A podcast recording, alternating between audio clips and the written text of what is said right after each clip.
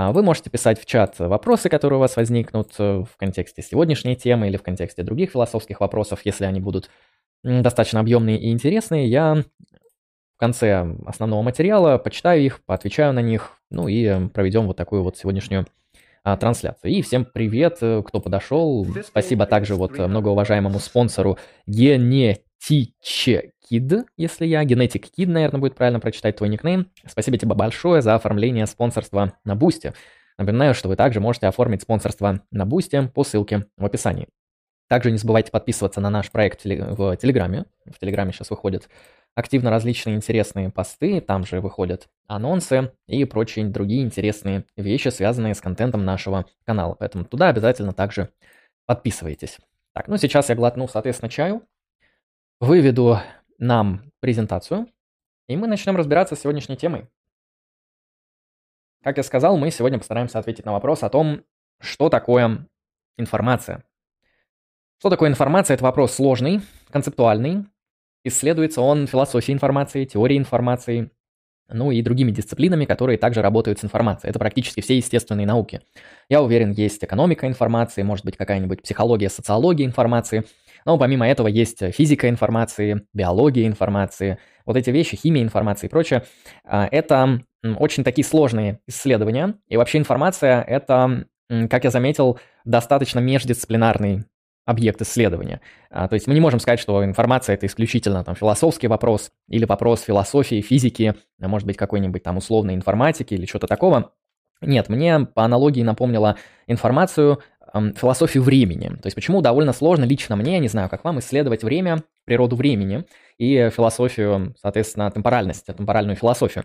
А, именно потому, что время находится в каком-то смысле у нас под рукой, прям совсем близко к нам. Все-таки, если вопросы добра и зла, вопросы метаэтики, нормативной этики, которые я лично очень люблю исследовать, их можно как-то положить перед собой и начать исследовать вот в качестве некоторого объекта то с информацией намного сложнее, так же, как и со временем, потому что время — это, ну, то по факту, что повсюду, оно везде, вы в нем, оно а, настолько незаметно и неуловимо, что даже непонятно, как о нем можно говорить с какой-то достаточной уверенностью и силой. Что-то подобное я обнаружил, когда начал готовиться к сегодняшней трансляции, которая посвящена информации. А, ибо информация — это что-то, что происходит в прямом смысле везде и сразу. Наш стрим, который вы сегодня смотрите, это информация. А, те слова, символы, звуки, пропозиции, картиночки, которые вы видите на презентации, это также всякие информационные объекты. То есть э, информация повсюду. Но вы можете подумать, ну окей, информация здесь, там, э, но ведь не везде же. Но на самом деле информация также находится и на уровне физических систем, биологических систем. Вспомните код ДНК, который также содержит в себе информационные структуры. То есть кажется, что на какую бы вещь, если она все-таки существует, вы бы не указали, на самом деле это, возможно, даже будет касаться несуществующих вещей, потому что если я скажу сейчас, в этой комнате есть два зеленых слона, и это ложное высказывание, такое чувство, что я все-таки вас о чем-то проинформировал. Я дал вам какую-то информацию о том, что в комнате все-таки нет двух зеленых слонов, к счастью или к сожалению. И в этом контексте даже утверждения, которые ложные, которые отрицательные, которые ничего не говорят о мире, кажется, все равно обладают каким-то информационным значением. Поэтому информация в каком-то смысле везде и сразу, как я сказал ранее, и ее достаточно тяжело исследовать. Но я постараюсь сегодня поднять некоторые достаточно интересные концептуальные вопросы, которые связаны с тем, как мы можем вообще выстраивать осмысленный дискурс вокруг этого сложного предмета, вокруг информации. И я буду касаться вопросов онтологического характера, а также эпистемологического характера, и мы рассмотрим с вами несколько концептуальных анализов того, что такое информация. Надеюсь, это будет а, полезно и интересно, потому что тема гиперобширная, очень сложная, особенно когда мы переходим вот к этой а, формально-логической, вы сами понимаете, математизированной версии анализа информации, там начинается сущий ад и ужас, который, я даже думаю, не каждый математик потянет в контексте исследования. Поэтому мы сегодня будем фокусировать наше внимание в основном на такие фундаментальные концептуальные вопросы, которые касаются данного предмета. Это некоторый небольшой набросок плана того, что сегодня будет. Прежде чем начать основную часть, э, скажу сразу, если вы хотите, чтобы я прервался на какие-то ваши интересные комментарии, пожелания, вопросы или на что-то подобное, то вы можете присылать донаты по ссылкам в описании. Буду рад в новом году увидеть, услышать и прокомментировать ваши донаты. Ну а теперь я буду, собственно, исследовать вместе с вами природу, информацию. Не забывайте задавать вопросы, чтобы мы потом с вами подискутировали по этому сложному кейсу. На данный момент на презентации вы видите две довольно забавных картинки. А слева, судя по всему, на стене написано, да, мало ли что там на стене напишут, но слева на стене вы видите, что написана следующая фраза. «Думать – это нормально, четенько, по-пацански», да. Это то, чем мы, собственно, с пацанами за гаражами обычно занимаемся, пока мамка не видит после школы. Поэтому думать – это нормально. Кажется, что на этой стене а, содержится некоторая значимая информация, то есть нам передается некоторый смысл, а здесь выражено некоторое содержание, которое мы можем проинтерпретировать. Ну, как минимум, потому что мы знаем, что значит думать, что значит это, что значит нормально. И мы знаем, что это все значит в некоторой э, такой лексической сумме. Думать это нормально – это высказывание, да, это высказывание, которое говорит, что э, заниматься такой деятельностью, как мышление, э, это что-то, что морально допустимо. В этом нет моральных ограничений, и, возможно, это даже вполне себе обладает э, моральным почетом, ну и так далее. Ну, снизу там тоже какая-то фраза, но на нее мы не будем делать значимый акцент. А справа же вы также видите э, картинку. Вы можете подумать, это, наверное, какое-то современное искусство, это что-то из э, современных галерей живописи взято.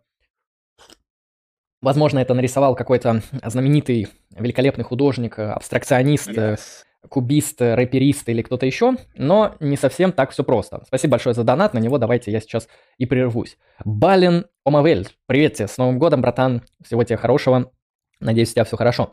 488 рублей 97 копеек с комментарием «Отлично». Вот мы и добрались до лекции. Я на самом деле думал, э, с какой темы начать, потому что я бы мог начать с других тем, которые у нас в очереди, там, с конституционализма или с деонтологии, но решил, почему бы не попробовать информацию, потому что этику я и так в целом знаю, мне к ней как-то особо готовиться не нужно, а вот с информацией сложно, и я решил проводить так с честью.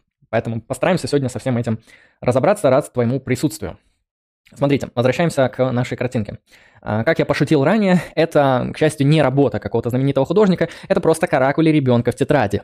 А, вы можете спросить, как я могу это подтвердить? Именно с таким запросом я загуглил эту картинку. Я загуглил каракули, дет, детские каракули в тетради. А, мне выдало это, и я вставил в свою презентацию. В чем проблема правой картинки относительно левой? Кажется, что правая картинка содержит исключительно шум.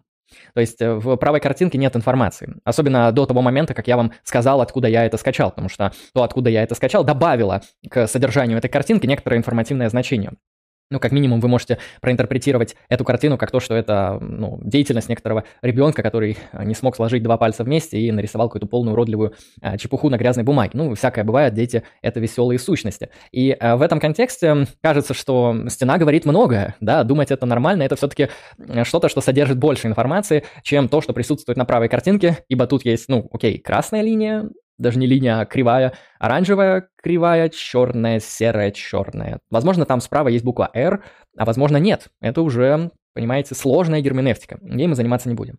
Зачем я взял две эти картинки? Я взял их для того, чтобы показать, что информация — это то, что может быть отделено, по крайней мере, в таком, в бытовом, в первоначальном до небытового мы дойдем позднее. В бытовом, вот здравом смысле информация это просто то, что отделяется от шума. То есть у вас есть некоторые данные, некоторые данные являются шумными, они шумят, да, то есть тут ни хрена нету, пусто, 0 а, битов информации, иногда можно говорить так. А слева все-таки не, не все так хорошо, да, эта стена, конечно, какая-то уродская, облеж, облезлая, а, но так или иначе а, левый слайд, левая картинка дает нам какую-то информацию. В ней меньше шума, чем в правой картинке. Поэтому эту дистинкцию я сейчас введу нам для того, чтобы мы понимали, как мы встречаемся с информацией в нашей обыденной практике. Чаще всего мы отличаем ее от шума. То есть шум что-то, что вот пусто с точки зрения информации, а информация — это информация. Дальше мы постараемся разобраться с тем, как это можно все определить. Итак, как я сказал, я подниму в рамках сегодняшней презентации три вопроса. Это вопросы с тем, где мы встречаемся с информацией, как мы ее и где находим.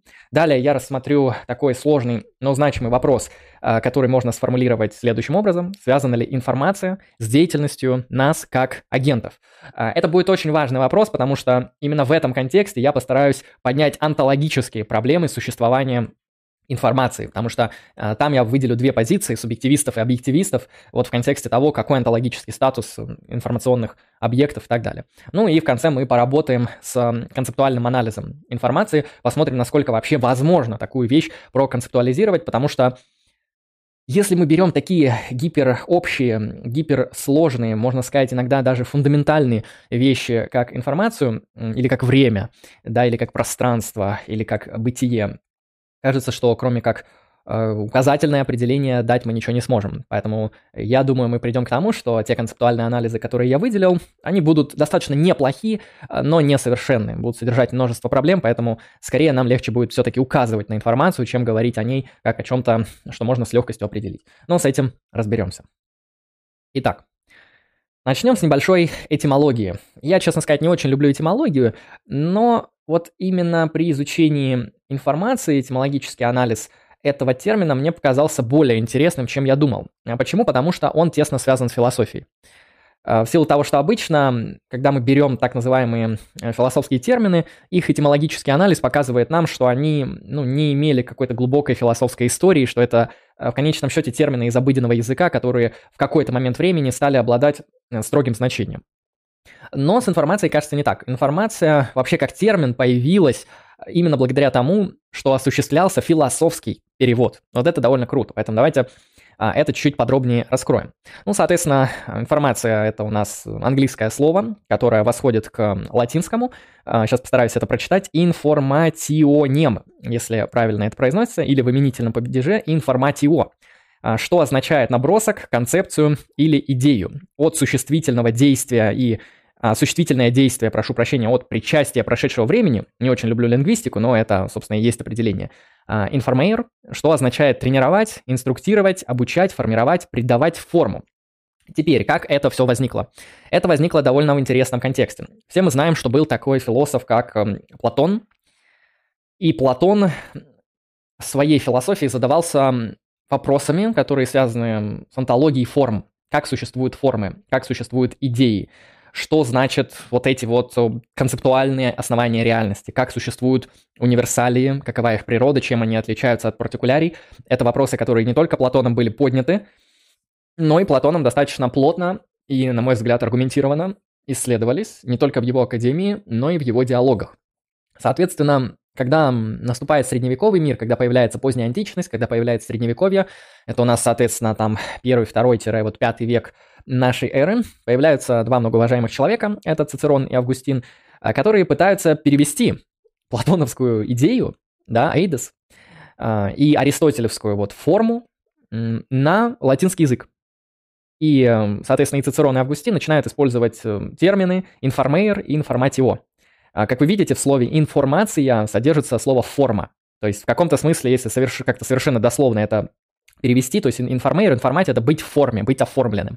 То есть средневековая философия, я читал этот интересный момент, вот она понимала информацию как вот ту самую идею, которая как бы оформляет материю. То есть у вас есть материя, как некоторая э, потенциальная, некоторая потенция э, для оформления. И вот то, что производит оформлению, это вот при соединении вот этой формы и материи у нас получается вещь, и вещь обладает информацией, то есть мы можем считать э, с вещи форму, и вот эта вот форма, присутствующая в вещи, и то, что мы получаем в качестве нашего интеллектуального понимания вот этой субстанции формы вещи, на аристотелевской формы или платоновского эйдоса, а, это есть информация. Так что этимологически и вот философский термин информация на самом деле интересен, потому что он восходит к, вот к Платону, к средневековой а, философии, и в конечном счете был изобретен с целью перевести вот греческие термины, здесь я их как раз привел, вот эйдос, сущность, idea, идея, типос, ну, тип, морфе, форма и а, пролеп, пролепсис, представление.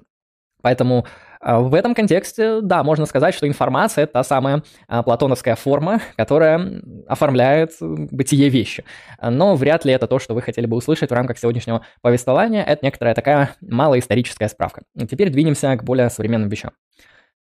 Для начала давайте рассмотрим что вообще принято называть информацией. Начнем с некоторых указательных определений. Да, я до этого некоторые дал, например, когда мы говорили с вами о различии в картинах, различиях между шумом и информацией, но давайте поработаем с некоторыми другими высказываниями. А сначала посмотрим на левую колонку нашей презентации, а, содержание которой я обозначил в качестве данных. А что здесь за данные нам представлены? Здесь есть несколько пропозиций. Э, насколько я понимаю, они все истины, но давайте на всякий случай убедимся. А, первое. Наполеон был мужчиной. 2 плюс 9 – это 11. Сегодня будет дождь. А вот это, кстати, не факт. Но у меня лично идет дождь на улице, как-никак зима. Но сегодня будет дождь, это скорее предикт, это гипотеза. А, следующее. Вы слушаете мое повествование, действительно. Фродо уничтожил кольцо всевластия. Я вижу монитор. Не только, но монитор я точно вижу, это поверьте мне. Первый Blade Runner снял Ридли Скотт. А, это некоторые данные, которые нам что-то говорят. Это сведения, данные. Собственно, кажется, что это и есть информация. Что особенного в этих данных? Они нам что-то сообщают, они нам передают некоторые значения, значимое содержание.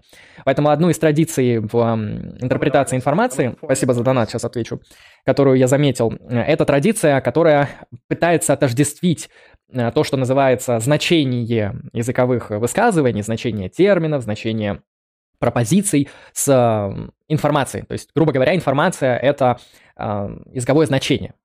Как я покажу далее, это не всегда работает, потому что мы можем рассматривать информацию в объективном и независимом от языка ключе. Но об этом я скажу позднее, потому что это не совсем такая очевидная мысль. Так, 2 плюс 9 равно 11. Ну ты и математик. Ахахахаха, аноним 50 рублей. Спасибо большое. А, подожди, а 2 плюс 9 сколько? Не 11, по-твоему? Вроде как 11. А, ну, если я не прав, то можешь мне прислать еще один большой или средний донат, где ты научно докажешь, что 2 плюс 9 не равно 11. Вполне будет э, интересно. Хорошо, спасибо большое за донат, благодарю. Смотрите, а, как я сказал, информация связана с данными. То есть мы находим информацию в разных данных. Вот есть некоторые данные. Наполеона был мужчиной. Наполеона. Наполеон был мужчиной. В то же время вы можете задаться вопросом, а что если бы все эти пропозиции были ложными? Например, Наполеон не был мужчиной. Это информация или нет? 2 плюс 9 равно 149. Вот это ложь вроде как, но я не знаю. Можете как раз доказать, что это а, не ложь.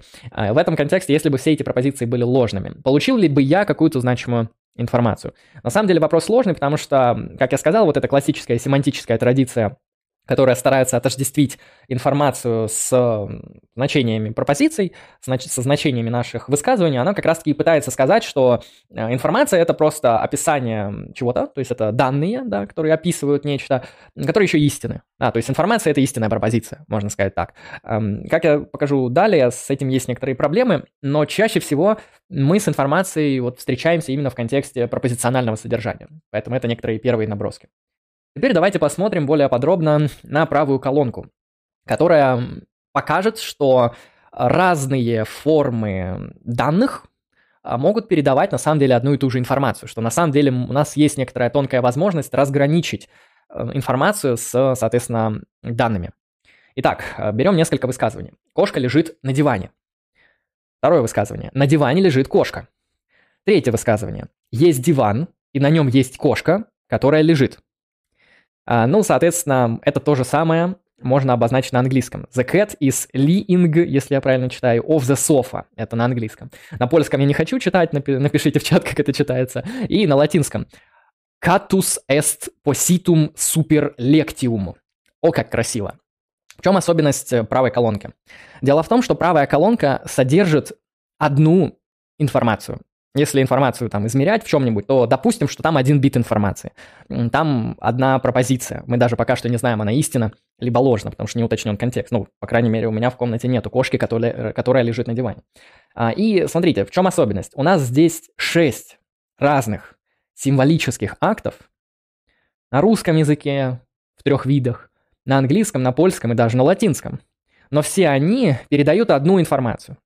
Это, собственно, то, что философия языка называется различие а, между высказыванием и пропозицией. То есть во всех этих разных высказываниях, потому что они имеют разную лексическую форму, выражена одна пропозиция. Пропозиция, связанная с тем, что кошка лежит на диване.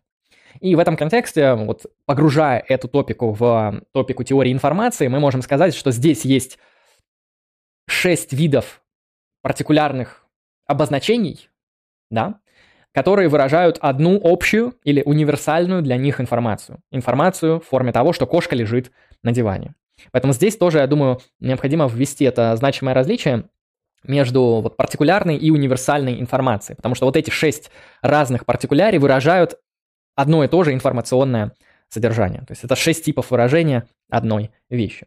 Соответственно, как я показал, с информацией мы по ходу встречаемся, когда о чем-то говорим, когда используем язык, когда наши высказывания претендуют на истинность, когда мы что-то выражаем нашими лингвистическими и речевыми актами. Это первые точки, где происходит достаточно значимое соприкосновение с информацией. А в чем плюс данного подхода? А, ну, во-первых, он достаточно простой и понятный, ведь действительно, что такое информация, как просто-напросто не те лингвистические данные, которые обладают каким-то особым значением, например, значением истинности, ну или каким-то другим значением, которое мы преследуем. В этом контексте можно сказать, что с информацией мы встречаемся в языке, что носители информации — это те сущности, которые могут расшифровывать язык, они в принципе, являются единственными существами, для которых информация имеет значение и в рамках деятельности которых информация существует, потому что оно связано с языком, с шифрованием, расшифровыванием, кодированием, передачей смыслов и так далее, так далее. Такой э, лексическо-лингвистический подход, он сейчас достаточно популярен. Это связано с тем, как информация исследуется в теории коммуникации, но далее я покажу, что не все так просто, что, возможно, информация выходит далеко за пределы языка. Двинемся дальше. А, как я сказал, информация – это довольно различная вещь. Спасибо за донат. Ован Варвар, 100 рублей. Спасибо тебе большое за просто так, за 100 рублей. Вот тебе сердечко, и в конце сегодняшней трансляции я прочитаю тебе из нашей книги «Волчьей мудрости» цитату Волка, так что ты не будешь забыть. Спасибо тебе большое, Ован Варвар. Ой, не Ован, а Онан. Онан Варвар. Благодарю за соточку. Смотрите, как я показал ранее, мы видим много разных штук, да, но конечном счете нам нужна какая-то хотя бы условная рабочая классификация видов информации. А, к счастью, я на Стэнфордской философской энциклопедии как раз нашел одну из таких классификаций. Скажу сразу, эти классификации очень много. Я вообще вам всем советую, если вам хватит силы, а, прочитать статью на Стэнфордской философской энциклопедии, которая посвящена природе информации. Она, собственно, и называется «Информация». А, там очень много сложностей, там есть количественные теории информации, качественные теории информации, куча формальных теорий информации, которые, наверное, поймет только математик и специализированный, а, но там есть более гуманитарные вещи, о которых лично я сегодня буду говорить, потому что, ну, формальные вещи достаточно скучные и душные, вот показывать вам красивые там формулы и так далее, это, конечно, можно делать, но не вижу смысла в силу того, что вы можете вполне сами с этим ознакомиться, да, и понять это все равно сможет не каждый, тем более я вряд ли пойму эти математические э, замечательные, великолепные формульные акты. Поэтому давайте рассмотрим виды информации, которые более близки к нам, к нам, к обыденным людям, к обычным пацанам с района, к волкам, как говорится. Смотрите, здесь можно выделить четыре различия. Информация о чем-то, информация как что-то, информация для чего-то и на чем-то. О чем-то, как что-то, для чего-то, на чем-то. Что это все такое? Ну, как видите, я здесь привел несколько примеров, чтобы это было более ясно и доступно. Начнем с информации о чем-то. Это, собственно, то, что я вам представлял в прошлом слайде, когда приводил разные истинные, либо ложные, либо неопределенные пропозиции. То есть это конкретная информация о чем-то. Например, информация о расписании стримов или расписании трамваев. Я не знаю, где посмотреть расписание трамваев, потому что у меня в городе нет трамваев. Но расписание стримов вы также не сможете нигде посмотреть, потому что у нас, к сожалению, пока что нет расписания стримов. И о трансляциях вы всегда узнаете в нашем канале в Телеграме. Поэтому обязательно подписывайтесь, там выходят анонсы не заранее, но в моменте, чтобы вы всегда смогли найти трансляции нашего проекта. Это информация о чем-то. Вот я вас отослал в специально оборудованное место в Телеграм-канал. Далее. Информация как что-то. Вот это более интересно и необычно. Дело в том, что в мире есть такие вещи, как цепочка ДНК и отпечатки пальцев. Это не просто информация о чем-то, это как бы что-то. Потому что цепочка ДНК это не просто э, вот э, там, информационный код э, какого-то там объекта, это одновременно и что-то. То есть ДНК и набор вот, информации, это, ну, о геноме, соответственно, это и есть одна и та же вещь. Поэтому информация может восприниматься не только как что-то, что передает сведения о чем-то, но и как что-то.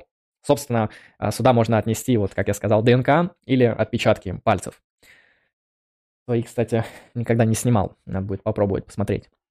Итак, а, третий вид информации – это информация для чего-то. Ну, это все, что связано с инструментальными ценностями, о которых мы с вами говорили в рамках лекции по теории ценностей. То есть информация для чего-то это просто некоторые там, данные или сведения, которые нужны для там, реализации какой-то модели поведения. А, здесь я привел примеры с алгоритмами действий, да, как, например, приготовить вкусный кофе, как вылечиться от простуды или что-нибудь подобное, или инструкции. Инструкция, как собрать э, стол, э, как починить телефон, как скачать э, приложение, которое у вас удалили в, не знаю, вашем Google Play. Это все будет формой инструкции. То есть это информация, необходимая для чего-то, вполне себе тоже, как значимый классификационный вид, может играть интересную роль. И четвертое, последнее, это информация на чем-то. А, я не знаю, насколько валидно выделение этого четвертого вида, но, по крайней мере, с ним можно также работать. Потому что мы иногда говорим, что не просто информация о чем-то, но и на чем-то. То есть э, информация может быть на флешке, на листике, на стене, как я показывал в первом э, слайде. Оно может быть на электронной книге, на цифровых пикселях, которые вы сейчас наблюдаете на мониторе, ну и так далее, и так далее. Поэтому информация также может быть не только о чем-то, но и на чем-то. Поэтому всегда помните, держите в голове, что э, сведения бывают не только о чем-то другом, но и сами сведения могут выступать уже какими-то вот значимыми информационными данными без значимого референта, ну вот, например, цепочка э, ДНК. Хорошо, с этими видами разобрались. Они нам не сильно пригодятся в нашем будущем повествовании, но это всего лишь развитие анализа обыденного языка и того, как мы с вами встречаемся с информационными объектами. Движемся далее. Дальше мы перейдем к мысленному эксперименту. К сожалению, я не смог найти мысленный эксперимент в литературе, который бы донес ту мысль, которую я хочу донести, поэтому мне пришлось изобрести свой мысленный эксперимент, который вы видите на экране. А в чем смысл и цель этого мысленного эксперимента?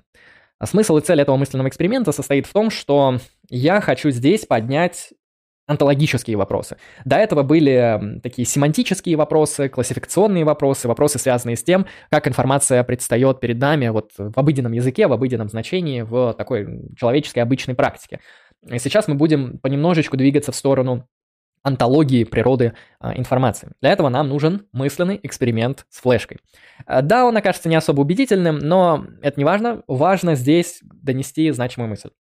Итак, давайте представим два возможных мира. Первый возможный мир. В нем существует физическая флешка на 2 гигабайта памяти, которая содержит документ со следующей информацией. Там, соответственно, вордовский документ, открыв который, вы увидите ряд следующих пропозиций. Это текст, у треугольника три стороны, завтра будет новый день, в мире существует как минимум одна флешка. Неожиданно, да? То есть флешка на 2 гигабайта, в которой есть вордовский документ, который содержит вот эти вот пропозиции. Довольно неплохо, почему бы и нет. Разве такое невозможно? Вполне себе возможно. И нас интересует в рамках этого мысленного эксперимента в первом возможном мире генеалогия. То есть откуда произошла эта флешка и что все это значит. А произошло оно следующим образом. Информация на этой флешке появилась в результате деятельности одного, так сказать, не очень умного студента, который написал ряд истинных высказываний, чтобы сдать проект по эпистемологии. А потому что его доклад содержал вопрос, что такое истина. И он решил, вместо того, чтобы готовить большой обширный доклад по различным теориям истины, я просто отвечу на этот вопрос. Что такое истина? И приведу раз, два, три, четыре пропозиции, которые являются истинами. Вот что такое истина. Вот эти четыре пропозиции. Соответственно, э, студент сделал доклад по эпистемологии и скачал его на флешку. В этом докладе было не более чем четыре пропозиции, даже титульник не удосужился добавить. А, и это нужно ему было, чтобы защититься перед своим преподавателем. Звучит прикольно, весело, смешно, наверное, неправдоподобно, но пока что подвесим это в качестве первого возможного мира. А теперь представьте второй возможный мир, в котором присутствует что? Физическая флешка на 2 гигабайта памяти, которая содержит документ со следующей информацией. Это текст, у треугольника три стороны, завтра будет новый день, и в мире существует как минимум одна флешка. Однако генеалогия флешки во втором возможном мире немножко отличается от генеалогии флешки в первом возможном мире. Дело в том, что флешка во втором возможном мире появилась в результате большого взрыва примерно через 1 миллион лет по случайной конфигурации частиц. То есть э, происходит большой взрыв, возникает Вселенная, начинается вот это вот мельтешение, там, грубо говоря, движение частиц, там вот это ширли-мырли, вот эта тусовочка всякая там происходит, и хопа, ну, возникает флешка. А, то есть возникает точно такой же физический объект, как в первом возможном мире, а, который по физической своей структуре абсолютно идентичен флешке в первом возможном мире. Однако он появился вот таким а, случайным и по факту естественным образом. Подвесим этот мысленный эксперимент и спасибо за донат. Спасибо, аноним за 50 рублей с комментарием. У треугольника три стороны, ахаха, ты геометр. А чё, 4 что ли? А может 16? Вообще-то, между прочим, наука доказала, что у квадрата 4 стороны, и они все равны друг другу. Или нет? Не знаю, я не геометр. А у треугольника три стороны, а точка – это то, у чего нет частей. Вот такая вот сегодня наука. Спасибо за 50 рублей. Продолжаем. А в чем вопрос? В чем вопрос этого мысленного эксперимента? Задайте самим себе в первую очередь вопрос. Есть ли во втором возможном мире информация? Существует ли та самая информация, которая содержится в первом возможном мире и во втором возможном мире? Да или нет? Можете написать в чат как раз-таки. И почему? Потому что, смотрите, у нас все абсолютно одинаково. Флешка, 2 гигабайта, физически они идентичны. Они настолько физически идентичны, что во втором возможном мире эту флешку можно засунуть в компьютер, там, открыть и прочитать то же самое, даже если никто это не будет делать. Но разница лишь в их генеалогии. Первая флешка произошла в результате интенциональной, намеренной деятельности агента, а вторая флешка произошла, ну, в результате большого взрыва, да, случайно. В результате естественных процессов. То есть это разница между артефактом и естественной вещью. Да, вот в первом возможном мире флешка это артефакт. Во втором возможном мире она возникла естественно. Вопрос в следующем. Они по информационному содержанию различаются или нет? Что думаете? Какие у вас, соответственно, гипотезы по данному вопросу? Сейчас погляжу на секунду на чат. Как различие генеалогии влияет на информацию? А я не знаю, как они влияют. в, в этом и прикол, то что э, как раз-таки это не очевидно. Не очевидно, почему генеалогия должна создавать какое-то различие. Почему исключительно там историческое прошлое должно менять информационное содержание. Э, соответственно, Проблема заключается в том, для многих, опять же, для меня это странно, для многих проблема в том, что в первом возможном мире как бы есть информация, а во втором возможном мире этой информации нету. Вопрос, почему? какого, какого черта? На основании чего это работает? Связано это с тем, что есть люди, есть философы, есть теоретики информации, которые считают, что информация имеет смысл только в контексте интенциональной деятельности. То есть информация есть тогда и только тогда, когда есть агент, который является ее источником, кодировщиком, производителем, получателем и так далее. То есть герминефт по факту. Есть тот, кто проводит процедуру герменевтического анализа. Если такого агента нет, то в этом мире нет информации. Потому что нету того, кому эта информация может быть адресована, и кто эту информацию может прочитать. Это, ну, я думаю, это не очень правдоподобная позиция, вы можете написать в чат, что вы думаете, насколько эта позиция правдоподобна, насколько информация привязана к адресату и интерпретатору этой информации, насколько нам нужна вообще агентность, вычислительная машина, неважно, вообще кто-то, кто будет эту информацию считывать, понимать, обрабатывать и так далее. Если кто-то из вас знаком с философией сознания, я думаю, знакомы, вы слышали про китайскую комнату. Да, мысленный эксперимент Джона Сёрля, с которым он носится вплоть до сегодняшнего дня.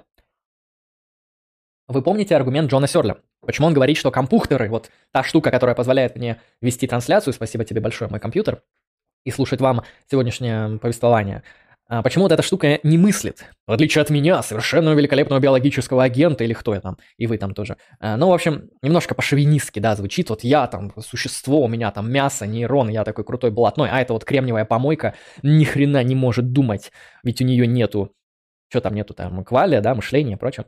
А, в чем вопрос? А, он в своем мысленном эксперименте приводит пример китайской комнаты, что компьютер, он работает как китайская комната, поэтому у него нет сознания, в отличие от нас. Спасибо тебе, спасибо тебе большое, компьютер, за 50 рублей, и тебе спасибо. Одобряю, одобряю, благодарю. Мой компьютер мне донатит, вот такие у нас с ним тесные отношения. Соответственно, смотрите, китайская комната по Серлю показывает, почему даже очень умная вычислительная машина не может все-таки обладать сознанием, мыслить и так далее. Потому что он придерживается тезиса семантического интернализма, что должно быть некоторое внутреннее глубинное понимание значения тех или иных там высказываний, в общем, информационных данных. То есть компьютер, что он делает? Он берет какие-то информационные данные, да, и перекладывает их там вот в контексте машины Тьюринга, особенно там из ячейку в ячейки, э, так как э, ему предписывает алгоритм. А люди, это же не машины Тьюринга, они не перекладывают из ячейки в ячейку, они понимают, вот они, вот в то время как компьютер, он просто передвигает символы, я эти символы понимаю, у меня есть understanding. И мысленный эксперимент «Китайская комната» как раз-таки на это и направлен, что представьте, что есть человек, который находится внутри комнаты, которая закрыта. И там есть э, слева вход и справа выход. У него есть некоторый словарь, который объясняет ему, что ему делать с входящими данными и как их посылать на выход. Соответственно, человек не знает китайского, но ему в машину прилетают китайские символы. А, и он открывает вот этот словарь с инструкциями, смотрит, как нужно отреагировать на этот китайский символ, а, и на выход выдает нужную реакцию. И, соответственно, вот эта штука, она вот так вот работает, это китайская комната.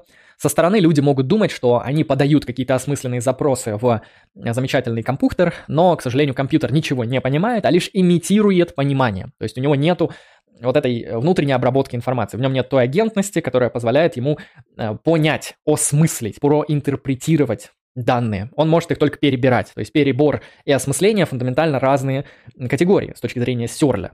И если вы хотя бы на секунду видите этот мысленный эксперимент правдоподобным, то, я думаю, ваша интуиция по поводу того, что во втором возможном мире нету информации на флешке вполне ну, имеет место, эта интуиция. Я думаю, что она будет э, хорошо соотноситься э, с данным типом мышления. Потому что если для вас информация — это вот те данные, которые расшифровывает и понимает агент, а не просто перекладывает или просто имеет возможность как-то там прочитать, тогда, конечно, во втором возможном мире информации нету.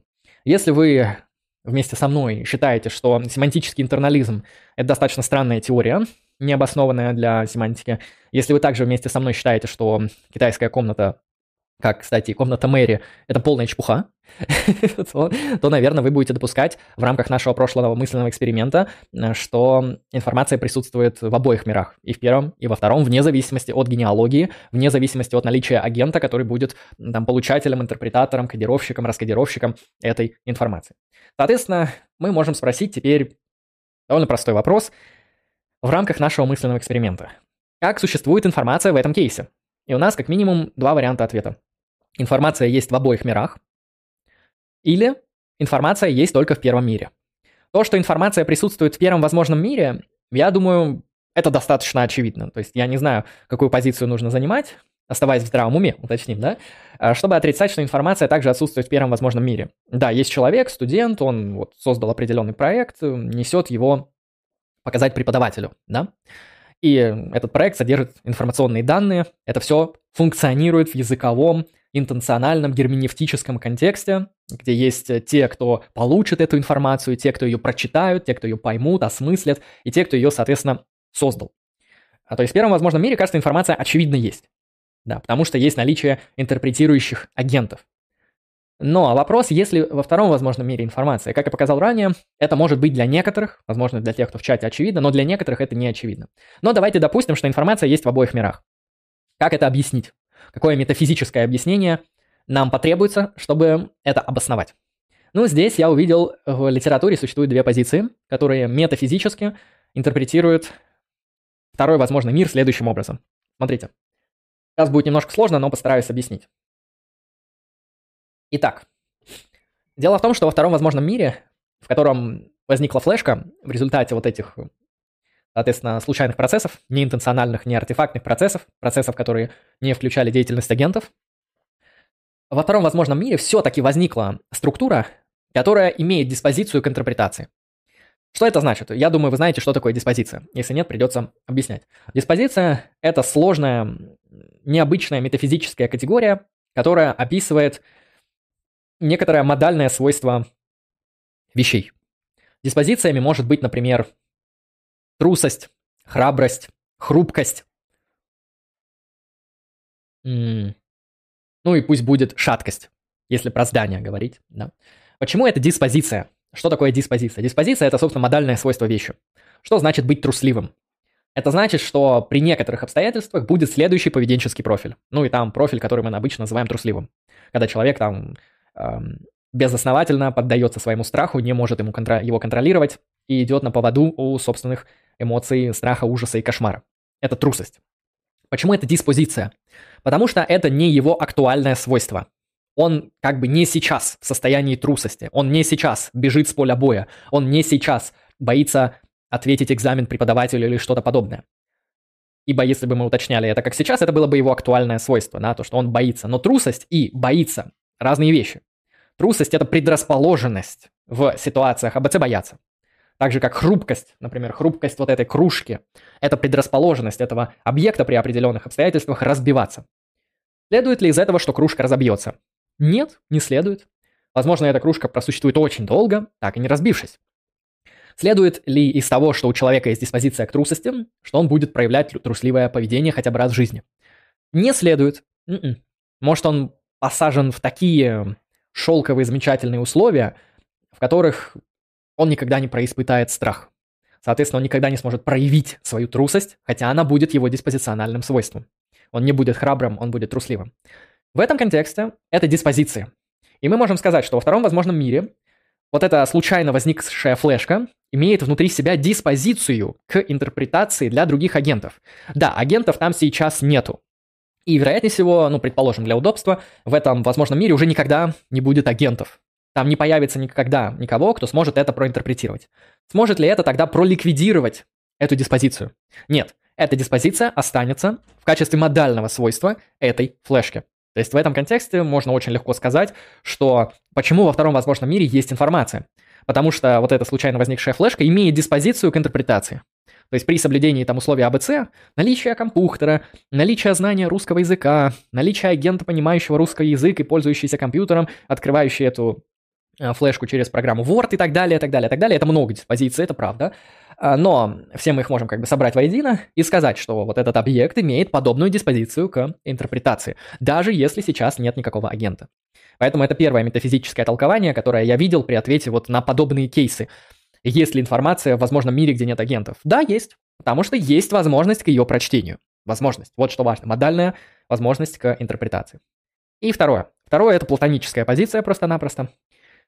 Она может быть сформулирована так. Во втором возможном мире есть информация, потому что в этом возможном мире присутствуют данные, которые имеют значение. В нашем случае это истинные пропозиции. Потому что, как видите, в нашем мысленном эксперименте на этой флешке содержится четыре пропозиции. Это текст, у треугольника три стороны, завтра будет новый день, в мире существует как минимум одна флешка. А, это все пропозиции, Пропозиция — это абстрактные объекты, это смыслы повествовательных предложений. И пропозиции, если мы примем, примем платоническую позицию, существуют автономно, реально и объективно от человеческого языка, человеческого мышления, человека в конечном счете. То есть они существуют как абстрактные математические объекты наподобие семерок, девяток, пятидесяток и так далее, так далее. То есть в этом возможном мире, почему есть информация? Потому что в этом мире есть четыре истинные пропозиции. Есть пропозиции, которые имеют значение. Причем может оказаться, что какая-то из них ложная, это уже отдельный вопрос, но это все равно будут пропозиции, имеющие значение, потому что значение бывает не только в виде истинности, но и в виде ложности. Поэтому второй ответ – это ответ платонизма, что во втором возможном мире присутствует информация в силу того, что там есть просто-напросто истинные пропозиции. Одна истинная там либо ложная пропозиция гарантирует наличие информации в этом возможном мире, а следовательно и вне зависимости от наличия агентов в этом мире можно просто-напросто сказать, что есть Информация? Да. Но это потребует принятия платонизма. Потому что если вы номиналист, то никаких пропозиций, которые существуют по ту сторону языка, мышления, человеческих практик, не существует. Но если вы платоники, проблемы нет. Примерно так мы можем поработать с данным мысленным экспериментом и выделить некоторые уже метафизические основания. Двигаемся дальше. Как я сказал ранее, довольно важным является вопрос, связанный с тем, зависит ли информация от агента. Почему? Потому что в классической теории информации, в теории коммуникации теории обмена данными обычно информацию понимают как отношение э, между тремя элементами. Это данные, это интерпретатор данных и система передачи данных. Вот в классической теории коммуникации, которая ну, пока что является одной из самых такой, таких лидирующих теорий в анализе информации, мы имеем эти три элемента. Есть некоторые данные. Например, на этой руке 5 пальцев. Это данные. У нас есть некоторый интерпретатор данных. Ну, во-первых, я, который понимает, что значит, что на этой руке 5 пальцев. И, наверное, вы, которым я сейчас объясняю некоторые вопросы, связанные с природой информации. То есть вы также можете интерпретировать данные. Спасибо за донат. И есть третий элемент. Это система передачи данных. То есть некоторая форма кодирования. То, как я вам эти данные передаю. Я вам их передаю с помощью русского языка через систему стрима на YouTube. За что спасибо этой замечательной площадке. А еще спасибо Donation Alerts, потому что благодаря им нам приходят донаты, на которые я сейчас отвечу. Спасибо большое, философистинг. С Новым годом, братан. Счастья, здоровья и замечательного настроения. С Рождеством, Андрюх. И тебя тоже спасибо. Как по мне, эксперимент с комнатой слабый. Если бы экспериментатор, если бы экспериментатор, блин, что я не выговариваю, экспериментатор реально хотел бы затестить Сёрля, написал что-то в духе. Если действительно понимаешь текст, то передай с интервалом в n времени после прочтения, надгрызи кусок картиночки, плюнь на нее и так далее. А ты что думаешь о нем? Я думаю, это тоже, ну, достаточно слабый мысленный эксперимент, а как и, в принципе, позиция семантического интернализма. Потому что вот сёрлевский мысленный эксперимент, он содержит в себе преспозицию, да, предпосылку а, семантического интернализма, что значение – это всегда значение для кого-то. Значение – это значение для агента. То есть агент – интерпретатор значений. Агент получает информацию, да, тот самый. И я эту предпосылку и теорию не разделяю. То есть я все-таки склоняюсь к тому, что я, правда, ну, не сильно прорабатывал этот вопрос, вообще не очень люблю философию языка, но так или иначе, я думаю, что экстерналистская позиция по вопросам значения, она все-таки чуть сильнее, чем интерналистская. А, поэтому это первое, что меня смутило в данном мысленном эксперименте. Ну и во-вторых, его архитектура действительно идиотская, потому что, ну, смотрите, те самые функционалисты, против которых Сёрль выдвигает этот мысленный эксперимент, они могут сказать, вы думаете, что мыслит хрень внутри комнаты, но мыслит на самом деле вся комната. То есть как раз-таки вся комната выдает поведение лингвистическое, которое мы и называем мышлением. Потому что по аналогии мы должны тогда сказать следующее. Смотрите, у вас есть мозг. Он сейчас работает. В этом мозге есть нейроны. Возьмем какие-нибудь 10 нейронов. Ведь в китайской комнате мы одного человека берем. Ну и давайте мы не весь мозг возьмем, а 10 нейронов. Вопрос, 10 нейронов что-нибудь понимают? 10 нейронов вообще что-то там осмысляют? 10 нейронов, они а, ну, они просто обрабатывают информацию, да, они, у них есть там довольно узкая модель поведения, там, принимают импульсы, передают импульсы, да, те данные получают, те данные передают. Очевидно, что вот эти 10 нейронов, там, случайно выделенные там в разных областях мозга, они не мыслят в том же самом смысле, в котором мыслим мы. Почему? Потому что мыслит на самом деле, спасибо за донат, мыслит вся система. То есть весь мозг в целостно работающем организме, в определенной среде с определенным контекстом, вот эта вот большая система, она вся мыслит. Да. 10 нейронов не мыслит. И поэтому очевидно, что вот этот чел, который внутри комнаты, он не мыслит. Аноним 30 рублей. Сёрль идиот. Андрей Лемон, 2023. Ауф. А, в плане китайской комнаты, конечно же, перегнул, и, на мой взгляд, это очень убедительный мысленный эксперимент. С другой стороны, знаете, я могу спросить так. А можете ли вы мне перечислить три убедительных, сильных и философски мощных мысленных эксперимента. То есть будем честны все-таки. Мы, китайская комната на фоне других экспериментов мысленных не такая плохая. Э, ну, просто потому что нету, в принципе, каких-то гиперкрутых мысленных экспериментов философии. Если есть, напишите о них, задонатьте, поговорим об этом. Э, вот, поэтому я, да, я не разделяю китайскую комнату, потому что, ну, мне кажется, тут и для функционалистов, и для вот э, теоретиков такого семантического экстернализма, ну, есть большая подмена. Да, это просто подмена заключается в том, что мы вот это вот э, семантический интернализм контрабандой провозим и говорим, вот смотрите, видите, чел внутри комнаты не мыслит. Ну да, пять нейронов в моей голове тоже не мыслят. Мыслю я, мыслит вся система. Поэтому, ну, функционалисты скажут, окей, чел внутри комнаты не мыслит, но вся эта система в целом вполне себе мыслит, потому что она выдает значимые запросы, то есть как голосовой помощник. Если бы она еще мыслила в 40 раз сложнее, а не просто передавала буковки, по правилам, то было бы круто. Было бы вообще замечательно. Спасибо за 153 рубля. Благодарю. Возвращаемся. Итак, я поставил вопрос. Зависит ли информация от агента? Я выделил три очень важных элемента. Это данные, это интерпретатор данных, его еще иногда называют адресатом или получателем, и система передачи данных, оно же кодирование. И чаще всего, когда мы встречаемся с информацией, когда мы работаем с информацией, а, мы работаем с системой, которая включает эти три элемента и их взаимосвязь. То есть есть кто-то, кто получает данные с помощью системы передачи, кодирования, раскодирования данных. Есть, например, язык, русский язык, есть данные, 5 пальцев, есть интерпретатор данных, я и вы, как адресаты и получатели. Вот эта вся система, в принципе, достаточно неплохо функционально описывает четкую информацию. Я думаю, те, кто занимается IT, они понимают, о чем идет речь. Но если мы взглянем на это философски, то мы можем задаться вопросом о том, возможно ли интерпретация данных эм, без агента. То есть может ли существовать возможный мир, как я спросил ранее, с информацией, но без системы кодирования и без интерпретатора. То есть имеет ли смысл информация без агента? Знаете, где я еще встречал подобный вопрос? В философии религии я видел один прикольный мысленный эксперимент, который выглядел так. Смотрите.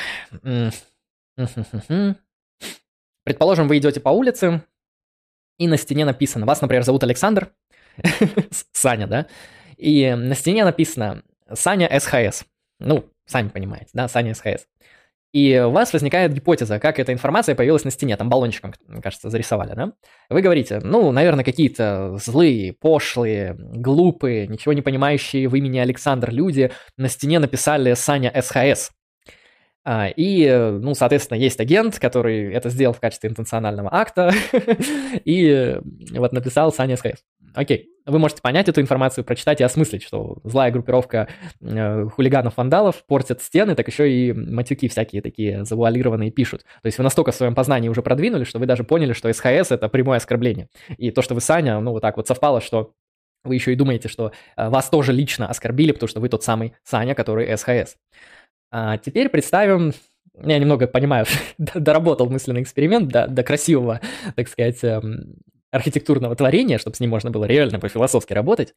Ну да ладно, теперь представим другую ситуацию. Вы дальше вот идете, идете, вы приходите на пляж, там красиво, так замечательно, интересно, морской бриз, тишина, уже наступает ночь, в небе звезды, и тут вы видите, что по какой-то абсолютно такой неожиданной эм, случайности. Спасибо за донат. Эм, на небе звезды сложились в созвездия, в которых написано Саня СХС. Парад планет такой вот, который решил оскорбить всех Саньков. эм, Обычно этот мысленный эксперимент, ну, там, с некоторыми другими деталями, как я сказал ранее, э, преподносят в качестве того, что если бы вы, ну, встретили вот некоторую надпись на улице, вы бы подумали, что у нее есть агент, который ее создал. Агент передал информацию, то, что Саня СХС. Но если вы увидите то, что как бы, на созвездии написано Саня СХС, то, как бы, что вы подумаете? И вот, ну, вроде было бы странно подумать, что это что-то, что принципиально отличается.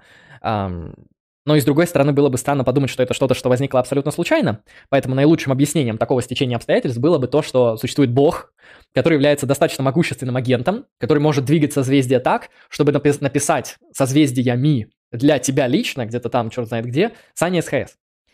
А, вот, и в этом контексте, конечно же, это довольно забавно. А, то есть э, даже вот во втором случае кажется, что нам требуется агент, чтобы это созвездие, которое написала случайно или специально Саня СХС, что, чтобы это созвездие имело смысл, требуется агент, который это созвездие создал. Да, это в нашем случае Бог. То есть Бог а, языком звезд написал, что Саня СХС. Понимаете, это может доходить вот до такого, что мы даже не можем помыслить информацию без агента. Причем это не обязательно должен быть человеческий агент. Это вполне себе может быть и божественный агент. Ведь кто-то же все-таки должен был сказать, что Саня СХС даже путем вот таких необычных манипуляций со звездами. Спасибо за донат. Сейчас скажу, кто, чтобы ответить. А, Саня, 33 рубля. Союз христианского созидания. Спасибо, Саня, за, за 33 рубля и за Союз христианского созидания. Второй донат. А, Evil Pigion, 36 рублей. Привет, хочу э, хорошенько познакомиться с Аристотелем. Можешь подсказать, с какого труда начинать и в какой последовательности читать? Какие дополнительные книги стоит почитать, чтобы лучше понять его? А, ну, посмотри лекции Бугая на YouTube, которые посвящены Аристотелю. А, там, конечно же, не все, но их там достаточно. Там штуки три из его цикла, или четыре даже, они будут посвящены аристотелевской и физике, и метафизике, и биографии, и этике, и политике. Послушай, очень хороший, интересный, приятный и достаточно доступный и нетривиальный курс. А далее. Есть книга Зубова Аристотель, по-моему, так и называется. Достаточно тоже хорошая монография, где есть очень такое серьезное и проработанное введение в Аристотеля. Потом, ну, Стэнфордская философская, как всегда, как всегда. Ну, там, например, открываешь на Стэнфордской философской, там, этика Аристотеля, там, политика Аристотеля, эстетика Аристотеля, метафизика Аристотеля. Можешь, кстати, если тебе интересен Аристотель, оформить спонсорство на Бусте. У меня есть два больших вебинара по Аристотелю. Один посвящен его метафизике, а второй посвящен этике, политике и и еще какой-то дисциплине у него, не помню. Ну, давно было, больше года назад, поэтому на бусте, если что найдешь, можешь прочитать. Ну, в смысле, посмотреть, если тебе, конечно, интересно. Там я постарался это как-то тоже систематично все раскрыть. А, так, э, в МГУшном учебнике глава, кстати, Бугаян также посвящена Аристотелю. Вот, можешь открыть МГУшный учебник по истории и философии, он у меня там сзади где-то лежит, а в интернете он также присутствует. Вот глава по Аристотелю вполне себе отличная, как введение подойдет. Теперь давай с работами самого Аристотеля. Ну, этика, политика, тут все понятно. Политика, политика. Этика, Никомахова этика. Другие этики не советую читать. Э, скорее будет трата времени. Спасибо большое. Сейчас а, отвечу все по порядку. Э, да, диско Elysium хорошая, хорошая. Еще, еще не прошел, но прокомментирую. Благодарю за донаты. А, смотри. А, так, ну, очевидно, метафизика, категории, физика. Давай по порядку, ты же попросил по порядку. Пусть будет так, категории, потом можешь параллельно читать физику и метафизику, потому что они пересекаются во многом. Но основной труд, конечно, здесь должен быть у тебя именно метафизика. Тебе нужно очень хорошо разобраться с метафизикой, в силу того, что это не только очень сложная работа, она еще в некоторых моментах не соотносится с другими работами, но разобраться с ней хотя бы как-то надо. Это гиперсерьезный вклад в философию. Причем не только в античную, но и во всю мировую философию, эм, не только западную. Ну, из Арганона я бы, честно сказать, ничего бы не советовал, потому что логика и философия языка Аристотеля, они сейчас не особо актуальны, и у них очень много там проблем и трудностей в понимании, поэтому постарайся сделать акцент на метафизику, этику, политику, ну, смотри, если тебе интересна эстетика, то прочитай его поэтику. Да. А в силу того, что там довольно интересная теория катарсиса, теория драматургии, теория театра. Но опять же, это очень прикладная работа. То есть там там как бы и философии, даже философии искусства не так много. Это все-таки похоже на прикладную работу по, ну, можно сказать, не знаю, теории и практике театроведения. Поэтому, если тебе такое интересно, можешь почитать. Если нет, тогда физика, метафизика, категории – в рамках одного исследования и в рамках другого Никомахова этика и политика. Самая простая из этих работ, ну, получается политика и категории. Это в плане сложности. Вот такой совет я тебе дам. Спасибо за 36 пожилых рубасов. Анна Мека, 300 рублей. Спасибо большое вам, Анна, с сердечком. И я вам тоже передаю сердечком. Благодарю. Привет, хорошего стрима. Спасибо большое. Надеюсь, это интересно. Disco Elysium еще не прошел. Еще не прошел, но играю интересно. И, кстати, я начал еще играть в War 2018 года, который для компьютера. Позавчера поставил. Знаете, приятная игра. Мне и сюжет нравится, и стилистика очень красивая, и геймплей приятный, такой простенький, очень обычный, что ли. Я не привык к сложному геймплею, я человек, который любит попроще. А, и вообще очень приятная игра, и сюжет интересный. В общем, Годовар мне понравился, Disco Elysium тоже. Единственная разница между этими играми, то, что от Disco Elysium я очень быстро устаю. То есть где-то час-полтора игры, и я уже прям выжатый.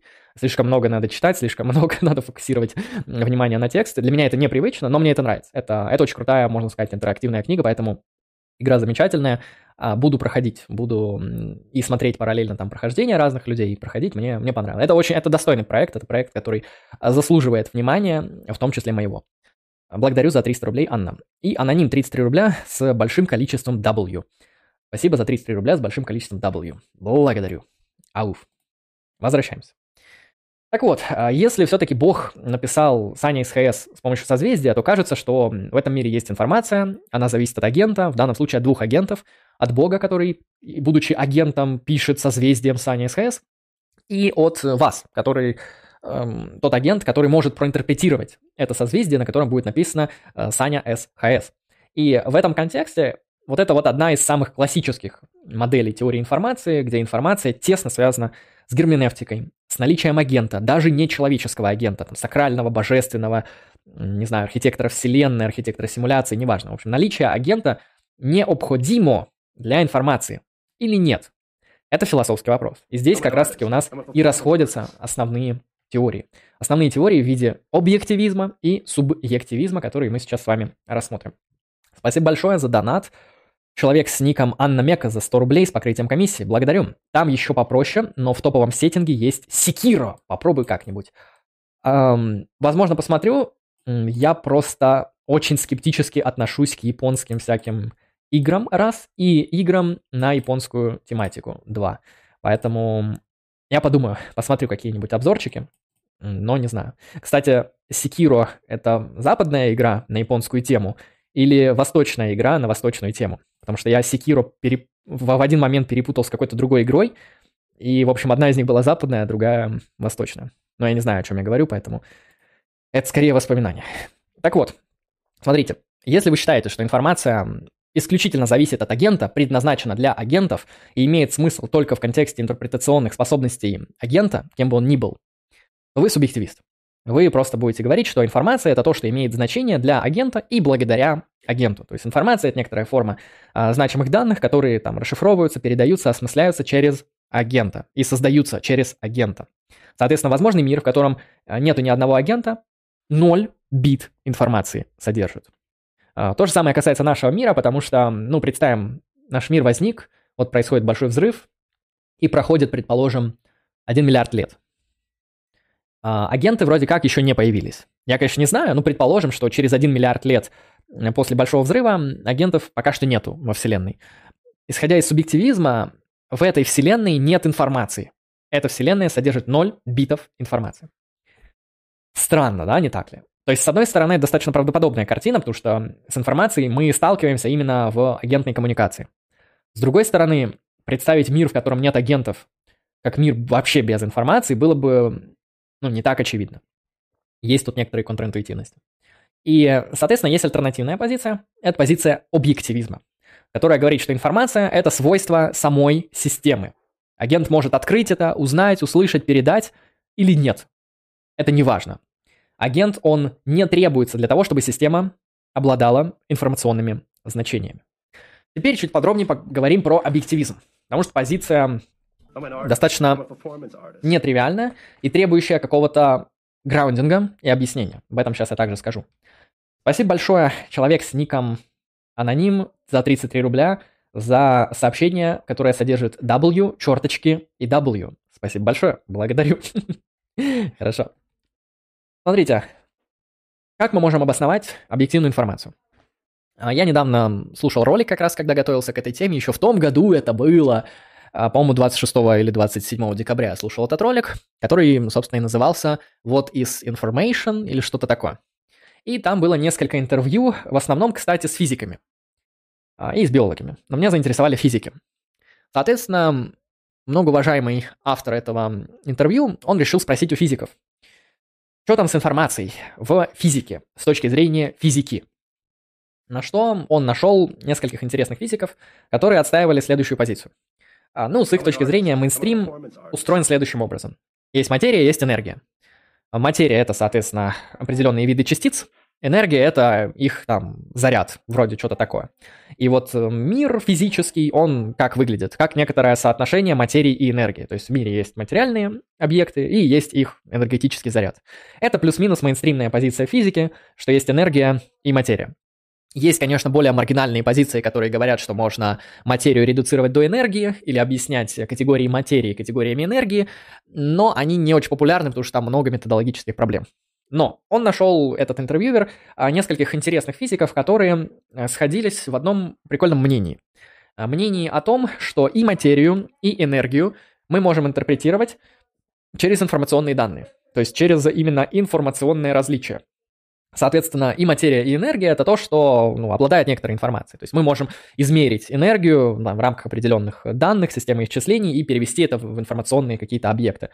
То же самое касается с материей. То есть э, было высказана точка зрения, что вот этот фундаментальный уровень физической реальности может быть э, в будущем, это как гипотеза, как э, допущение, да, некоторое, может быть, наша будущая концептуальная схема физики – Э, сможет проинтерпретировать все физическое бытие, весь физический универсум, как информацию.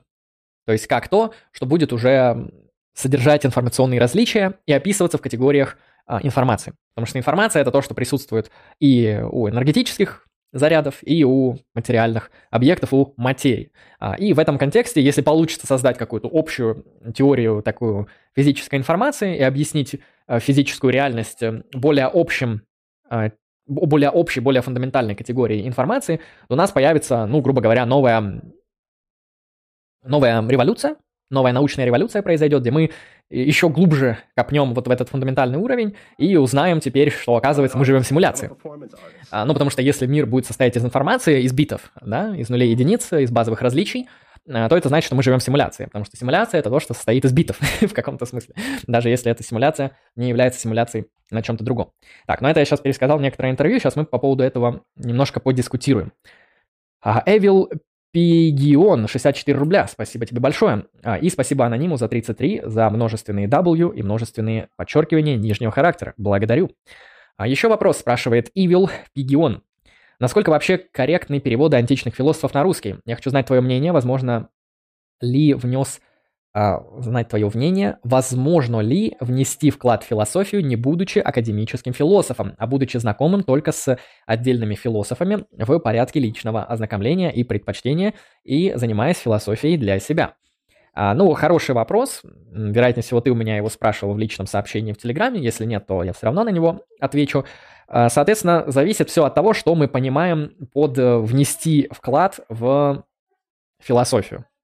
А, потому что можно внести вклад в философию, если ты прямо сейчас возьмешь несколько статей со Стэнфордской философской энциклопедии, а, хорошо переведешь их на русский язык, и мы их с тобой опубликуем в нашем паблике ВКонтакте Lucky Strike Philosophy. Обязательно на него подписывайтесь.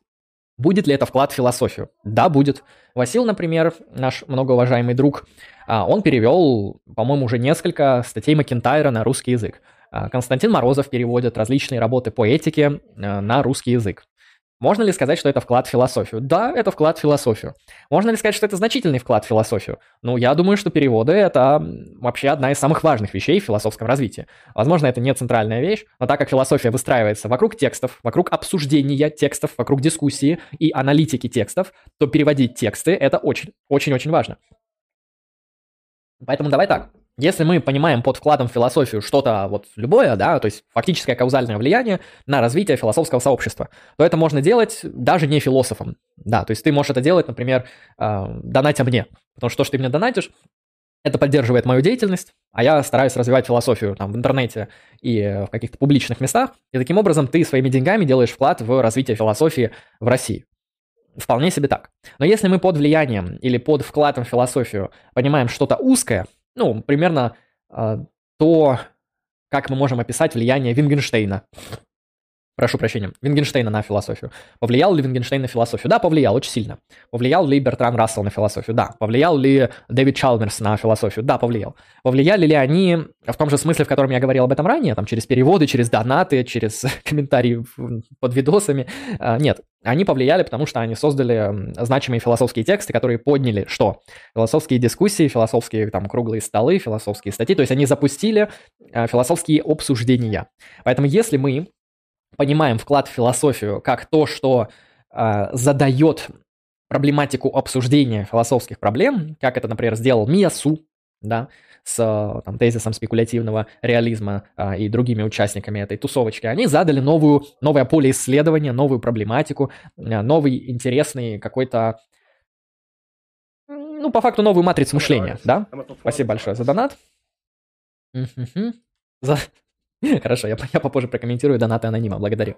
А, и такой вклад сделать тоже можно, но, честно сказать, за последние 30 лет, чисто статистически, если ты понаблюдаешь, как вот философия развивается там, с 90-х по 2023 год в мире и даже в России, ты увидишь, что если какой-то философ и сделал вклад в философию за последние 30 лет, это могут быть там метаэтики наподобие Бойда или Джона Лесли Маки. Ну, кстати, Маки уже в 90-х вряд ли, наверное, что-то про метаэтику писал. Он писал чуть раньше, ну, в любом случае, да, там современные теоретики ошибок, там, фикционалисты.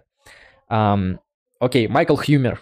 Вот, тоже вклад в философию, феноменальный консерватизм изобрел. Uh, Дэвид Чалмерс, Дэниел Деннет, uh, Томас Нагель, окей, там еще сотни этих имен, не буду всех перечислять, вполне себе понятно, это современные философы.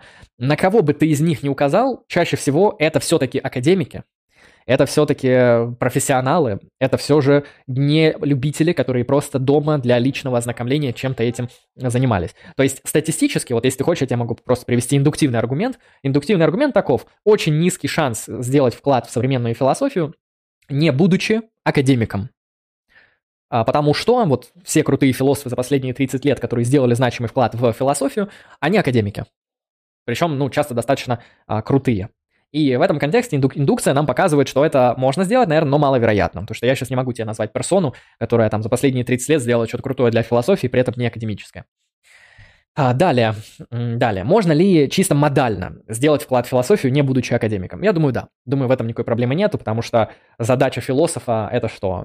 Это поднять философскую проблему, ввести интересный концептуальный аппарат, из этого концептуального аппарата с помощью там, некоторых правил вывода э, сделать интересные, нетривиальные, философски значимые выводы – и красиво это объяснить, например, дополняя это каким-то красивым мысленным экспериментом, иллюстрацией, анализом интуиции или чего-то такого. В принципе, подобную работу можно провести не будучи академическим философом. На мой взгляд, а, это ну, не самая тяжелая работа, а, если ты ну, дома профессионально, систематически занимаешься там, философией, не будучи академиком, ты можешь справиться с чем-то подобным. Ну, единственное, что твое занятие для себя, оно должно быть не абы каким, оно должно быть достаточно там строгим и ну, обоснованным. То есть оно все-таки должно проходить по каким-то, на мой взгляд, академическим знаниям, требованиям и критериям. То есть не нужно читать Канта так, как его читают люди не философы, как не философы читают Канта.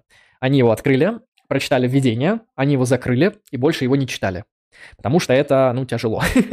Э, профессионалы, они вот сидят, читают, мучаются, трансцендентальную аналитику по два месяца разбирают, трансцендентальную диалектику там тоже сидят, мудрят по семестру. Э, но это профессионалы, да. То есть я бы сказал так, что вот это вот самостоятельное занятие философией все-таки должно быть достаточно мощным. То есть оно не должно быть вот таким вот как бы расслабленным и лайтовым, должно быть все строго.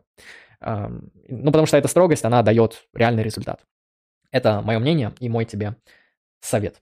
Насчет переводов античных э, философов. Я, к сожалению, ну, не знаком с греческим достаточно хорошо, чтобы отвечать за переводы. Когда я читал, было все нормально. Скажу так, иногда мне диалоги Платона казались слишком литературными, поэтому я обращался к английскому переводу. И английский перевод, он более строгий, более сухой, более такой, знаешь, философский. В нем меньше литературщины. И иногда я бы советовал тебе, если ты читаешь Платона, почитать диалог Платона сначала на русском, а потом на английском, если ты шаришь в английском. Ну, если ты шаришь на греческом, окей, читай в оригинале. Ну, раз ты спрашиваешь, наверное, не шаришь, э, потому что в целом мало кто шарит в древнегреческом языке. А, поэтому я не знаю, насколько хороши переводы. У меня претензий не было. То есть вполне нормально. Если ты открываешь хорошую книжку с комментариями, э, с скобками, то есть где греческие термины, если что в скобках указаны, в примечаниях указаны, то это, вероятнее всего, хорошее качественное издание – и у тебя не будет с ним проблем. А вот именно насколько там хороши в целом там вот эти советские переводы Аристотеля или там советские или современные переводы Платона, я не смогу тебе сказать, потому что недостаточно хорошо разбираюсь в греческом. Спасибо тебе за донат и спасибо Анониму за пожилые 33 рубля и за еще большое количество W, которые чередуются с волнами. Благодарю. Возвращаемся к нашей теории информации. Как я спросил ранее, объективна она или нет? Если вы считаете, что информация имеет смысл только в контексте агента, то вы субъективист. Но если вы считаете, что она не имеет, точнее имеет смысл по ту сторону агента, то вы объективист. Одним из ответов может быть физика. Опять же, я не шарю в физике, я вот со слов физиков как бы пересказываю. Дальше за всеми подробными исследованиями идите в физику и смотрите, насколько там хороши попытки перевести язык современной физики на язык э, там, информационных каких-то э, данных и насколько это вообще имеет смысл. Но то, что мы знаем от физиков, они говорят, это ну, вполне возможно, и к этому есть некоторые тенденции, к этому присутствуют некоторые интуиции. То есть мейнстрим пока такой, что материя и энергия, но нету никакого абсурда, нету никакой проблемы серьезной в проекте пересмотра физической современной концептуальной схемы и физической парадигмы на парадигму информационной, где у нас будут все физические процессы рассматриваться э, как то, что реализует какие-то информационные функции. То есть вы берете партикулярные частицы, вы берете а, энергию, вы берете там, не знаю, какие-то более сложные структуры, например, химические структуры наподобие молекул воды, и вы что говорите? Вы говорите, что вот этот физический там элемент, вода H2O, это просто-напросто а, что-то, что реализует информационную структуру ABC. То есть есть какие-то информационные там базовые различия, которые мы можем там описать на языке там, э, там будущей могущественной теории информации. И вот такая молекула, как вода, это просто то, что реализует вот эту информационную функцию просто-напросто. Это а, физическая реализация этой функции, и а, сама же информация – это то, что находится на фундаментальном уровне. Звучит довольно не плохо, достаточно интересно. Я не могу сказать, согласен я с этим или нет, но как проект, опять же, будет все зависеть уже от того, насколько физики смогут в этом проекте обнаружить какие- какие-то интересные тенденции, насколько он будет реализуем или нереализуем, а звучит, по крайней мере, прикольно. То есть проинтерпретировать э, там всю фундаментальную структуру физической реальности как отношение между битами, по-моему, не так плохо, как кажется. Это один подход, который мы встречаем в физике. Другой подход – это просто-напросто подход платонизма а, и теории симуляции. А, ну, с теорией симуляции все достаточно просто, поэтому я ее так пару слов просто проговорю. Если хотите более подробно, вот Чалмер в своей книге Reality Plus об этом более подробно пишет. Спасибо за донат, сейчас договорю и посмотрю. А, вот в Reality Plus Чалмерс пишет, что гипотеза, что мы там находимся в симуляции, это гипотеза, которая имеет там не нулевую вероятность, и даже не двухпроцентную вероятность, а вероятность в районе там 25 с чем-то процентов, он это как-то там обосновывает с помощью байесовской эпистемологии. Его интересует не это, его интересует а, скорее то, что значит э, вообще жить в мире, который симулирован. То есть, есть ли какая-то вот, что-то принципиально поменяется, если вот, ну, неожиданно окажется, что мы живем в том мире, который является симуляцией. То есть, который состоит из там, нулей и единиц, который представляет из себя вот это вот симулятивное бытие. А, ну, Чалмер, кстати, довольно круто, интересно обосновывает в этой книге, что ничего не поменяется. То есть те объекты, которые вы считаете реальными, они останутся реальными. Те ценности, которые вы считаете ценными, останутся ценными. Единственное, что могут поменяться вопросы эпистемологии, потому что в них можно будет резадать э, вопрос, связанный с тем, что значит вообще что-либо знать. Потому что знать это иметь вот понимание этих информационных различий, или знать это все-таки иметь там обоснованные истинные мнения, которые соответствуют реальности, а не там битам информации и так далее, и так далее. А, и в этом контексте он обосновывает такую эпистемологию, которая обходит скептицизм, даже если мы находимся в симуляции, он обосновывает такую теорию ценностей, которая остается той же самой, даже если неожиданно наш мир окажется симулятивным. Спасибо за донат. Сейчас скажу, кто, где и когда. Так, и все, и ничего не грузит, да? Нет, все грузит, отлично. А, итак, донат, благодарю. Evil Pigion, спасибо большое за 36 рублей. Просто по образованию я историк, и мои занятия по философии натолкнули меня на несколько мыслей касательно понимания процессов прошлого и методологии истории. Но вот методология истории и философия истории, честно сказать, не особо друг от друга отдельные дисциплины. Поэтому если ты историк, который хочет задаться вопросами концептуальных оснований истории и методологии истории, пиши на эти темы и продай их как философские. В определенный момент я собираюсь либо написать статью, либо небольшую брошюру, и тут основная проблема в рецензии со стороны академии. Ну, смотри, вообще вопросы там общей методологии, это вопрос философии науки, вопросы эпистемологии, поэтому методология истории. Ты можешь попасть э, либо в сборник вполне себе без каких-либо значимых проблем либо по философии науки и эпистемологии, либо ты сможешь вполне успешно попасть в сборник э, по, ну, по истории, соответственно, да. И я думаю, и то, и то издательство сможет рассмотреть твою статью, если она будет соответствовать академическим стандартам. Поэтому, ну, это, это то, что называется междисциплинарные исследования. Это как, когда, например, физик он задается не вопросами физики, а вопросами философии физики. Например, там, какова природа пространства, да, там живем, ну, понятно, что сейчас, вероятнее всего, мы живем в неевклидовом пространстве, но что будет, эм, вот если мы представим мир, в котором, возможный мир с евклидовым пространством? Очевидно, что для понимания мира с евклидовым пространством нам требуется знание физики. Но сам этот вопрос, как бы постановка вопроса через природу пространства и анализ вот евклидовых пространств, это, это само по себе философское исследование, конечно же.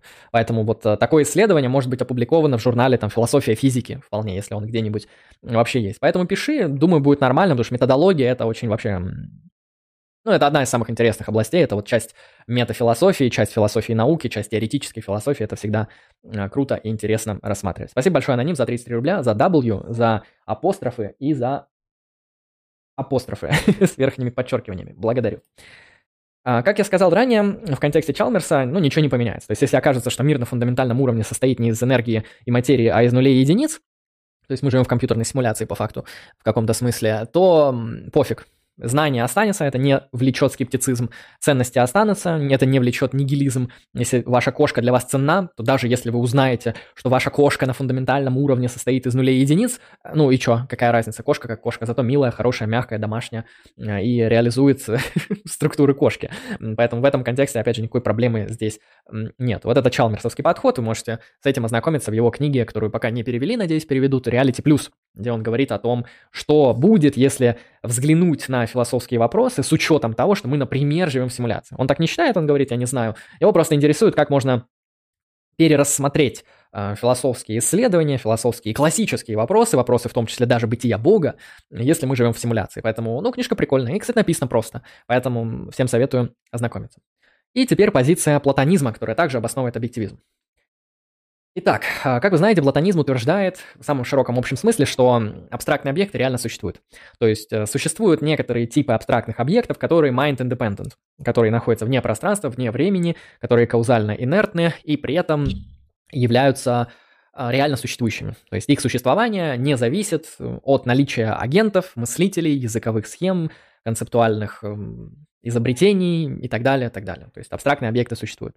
Соответственно, некоторыми из этих абстрактных объектов могут быть как раз-таки информационные объекты, различия между там битовыми нулями и единицами и так далее, и так далее. Если мы представим, опять же, что такие платонические объекты существуют, и они организуют там всю конфигурацию там различных сложных функциональных э, систем и задают для них некоторую структуру, да, то, что в рамках там научного структурного реализма может исследоваться и прочее, э, то вполне себе также мы можем сказать, что опять же в этом мире существует информация, которая вот представляет из себя вот эту абстрактную структуру реальности. Это будет просто-напросто там платонизм. Для кого-то даже покажется, что это пифагоризм, то что у пифагорейцев там все из единиц состоит, а у нас тут будет все состоять из ноликов и единиц. Тоже прикольно.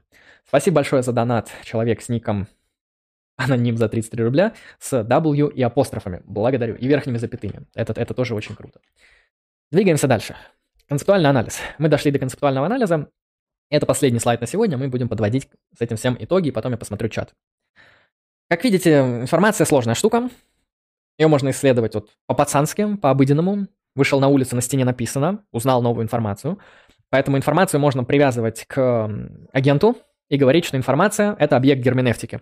Информация – это интерпретируемые данные. Информация связана с интерпретацией, с кодированием, декодированием, с обработкой информации, с системой, которая может эту информацию там понимать, расшифровывать и так далее, и так далее. Это такой субъективистский подход, который вполне себе а, является достаточно популярным и мейнстримным. Если мы так не считаем, то информация может представать как что-то объективное, но это намного сложнее заграундить, чем кажется. То есть можно это заграундить через возможные будущие теории физики, которые объяснят весь мир как информационное поле. Можно это заграундить через теорию симуляции, через, э, не знаю, там, платонизм, ну или через то, что Бог создал мир и создал его информационным. Хотя даже здесь будет влияние агента, потому что Бог все-таки агент, поэтому вынесем это за скобки. Теперь давайте рассмотрим три, на мой взгляд, плюс-минус, плюс-минус, опять же, э, успешных концептуальных анализа информации, которые могли бы прообъединять и просуммировать все, что мы сказали ранее. Итак, первое. Информация – это правильно сформированные, значимые и истинные данные.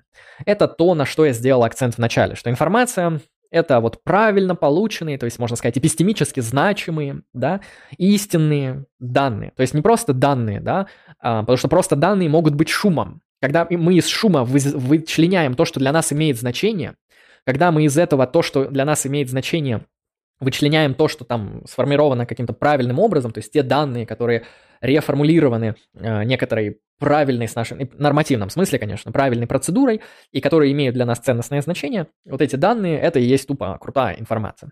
Это как раз-таки определение, которое ближе к вот этим вот подходам, которое делает акцент на то, что информация теснее, теснейшим образом связана с деятельностью агентов. Потому что, смотрите, в этом определении есть и нормативная посылка, то есть правильное формирование, то есть а какой критерий правильности, мы не знаем. Ну, предположим, там, в зависимости от наших эпистемических целей и от наших теоретических добродетелей. Окей, вот это будет критерий правильного. Потом значимость. Значимость будет определяться уже через э, там ценностные категории, через этику, то есть какие данные имеют значение, какие не имеют, как, как от шума это отличить и так далее, так они еще и истинные, то есть они еще и эпистемически обладают там истинностью. То есть это теория, которая действительно вот информацию погружает очень близко присоединяет ее, можно сказать, скрещивает ее с субъектом. То есть информация всегда для кого-то.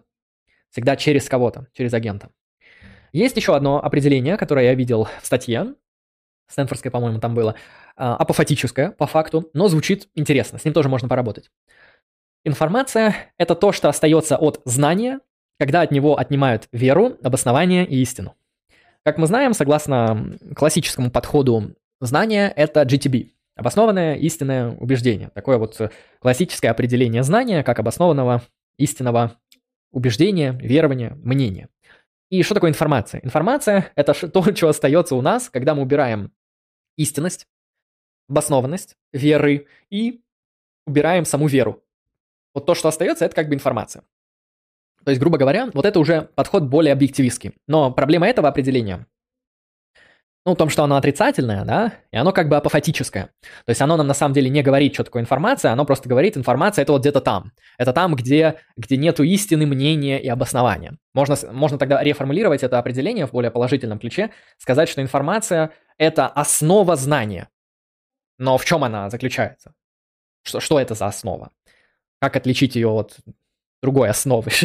вот из this, да, что, что это такое, что, что за чепуха такая. И определение, конечно, прикольное, указательное, да, то, что вот есть эпистемически значимая вещь, это знание, она состоит из веры агента в некоторое положение, из того, что эта вера имеет некоторую процедуру обоснования, из того, что эта вера еще и соответствует реальности, GTB case. И э, мы говорим, информация это то, что вот у нас есть, когда нету знания. Да, то, что останется от знания, когда отнять веру, обоснование и истину. Ну, окей. то есть это по факту какие-то фундаментальные блоки для знания. То есть из этих вот информационных блоков мы уже создаем э, знания или получаем знания. Опять же, определение прикольное на фоне всех остальных, которые я видел, но, сами понимаете, какой-то bullshit по факту. Третье. Вот третье, на мой взгляд, определение самое сильное, но и при этом самое общее. А, оно очень широкое, но и на фоне других определений оно имеет меньше всего проблем. Потому что второе слишком тесно привязано к агенту. Простите, не второе, первое. Привязано к агенту, прям там скре- скрещено с ним, просто приклеено к нему. Второе определение, э, честно сказать, в конечном счете так и не говорит нам, что такое информация, а только указывает в сторону информации. То есть это, грубо говоря, э, знак, сколько ехать до города, а не карта города. И третье определение говорит, что информация – это различие, которое имеет значение. Иногда говорят, информация – это значимое различие. Это более интересно. Различие, которое имеет значение. Во-первых, вот это имеет значение в этом контексте, э, в котором это определение было сформировано, может пониматься объективно. То есть можете спросить, имеет значение для кого? Для меня, для тебя, для агента? Можно рассмотреть и так. Но вполне себе мы можем сказать, имеет значение для системы. То есть система, например, молекул H2O или система молекул H2O, для нее имеет вот значение такое-то информационное там различие, да, такое-то различие, которое будет различать H, O и ну, двойку от единицы. Вот эти значимые, эти различия будут иметь значение для того, чтобы эта система была.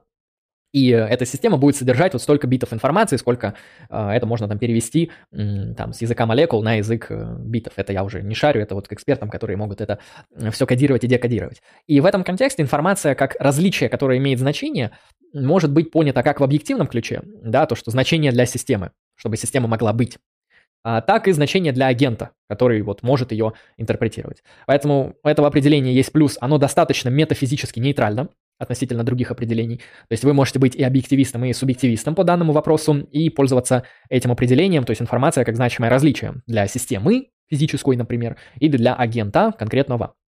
В этом контексте достаточно хорошее определение, но, опять же, его проблема в том, что оно настолько широкое, то есть различие, можно сказать, иногда я видел определение информация базовое различие, да, то есть различие, какое самое простое базовое различие? Различие между нулем и единицей. Это как у Гегеля, знаете, различие между бытием и небытием. Кстати, это различие снимается в категории становления, поэтому э, бытие и ничто, они вот синтезируются в процессе становления. Поэтому, возможно, Гегель, он тоже занимался философией информации, но это не точно. А, вот, пока что мы это подвесим, а я прервусь на донаты. Спасибо большое. Пока что не знаю кто. А, спасибо большое анониму за 33 рубля за еще большое количество W апострофов с верхними запятыми и за сообщение на английском языке A lover of wisdom and the uh, written word. Лемон spend his days on deep...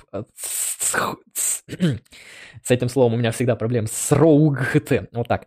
He ponders the world and all that he heard, and the lesson that wisdom has brought. Brought. Спасибо большое за, за 33 рубля. Но не присылайте мне, пожалуйста, тексты на английском, иначе вы будете слушать вот эту замечательную а, речь. А, благодарю. Идем дальше. Смотрите, подводя итог всему этому, мы можем сказать, что информация содержит часто такие коннотации, как вот значимые данные, данные вообще, каким-то образом правильно полученные данные, или данные, которые прошли какие-то там верные процедуры отбора, фильтр, да, вот профильтрованные данные, вот эта информация, да, Данные об окружающей среде, когда наш агент э, или наш организм обрабатывает то, что происходит в окружающей среде с целью выживания, адаптации, размножения и так далее, и так далее. Вот, данные, которые мы отделили от шума и прочее, прочее. То есть в конечном счете информация это очень такая широкая вещь, э, концептуально анализировать которую достаточно тяжело, и понимать которую очень непросто. Соответственно, в рамках сегодняшнего повествования мы выделили аспекты, связанные с антологией информации, с семантикой информации, с выделенным языком и здравым смыслом, и тем, когда мы встречаем информацию в нашей тупо пожилой пацанской жизни за гаражами. А, и в конечном счете выделили такие две центральные антологические позиции при ответе на вопрос, что там, что там вообще с этой вот информацией. Поэтому спасибо за внимание. Основной материал мы подводим к концу. Сейчас я сделаю следующее. Очевидно, я сейчас отвечаю на несколько донатов. Потом мы прервемся минут на 5 и будем с вами изучать чатик, который также, который также набежал.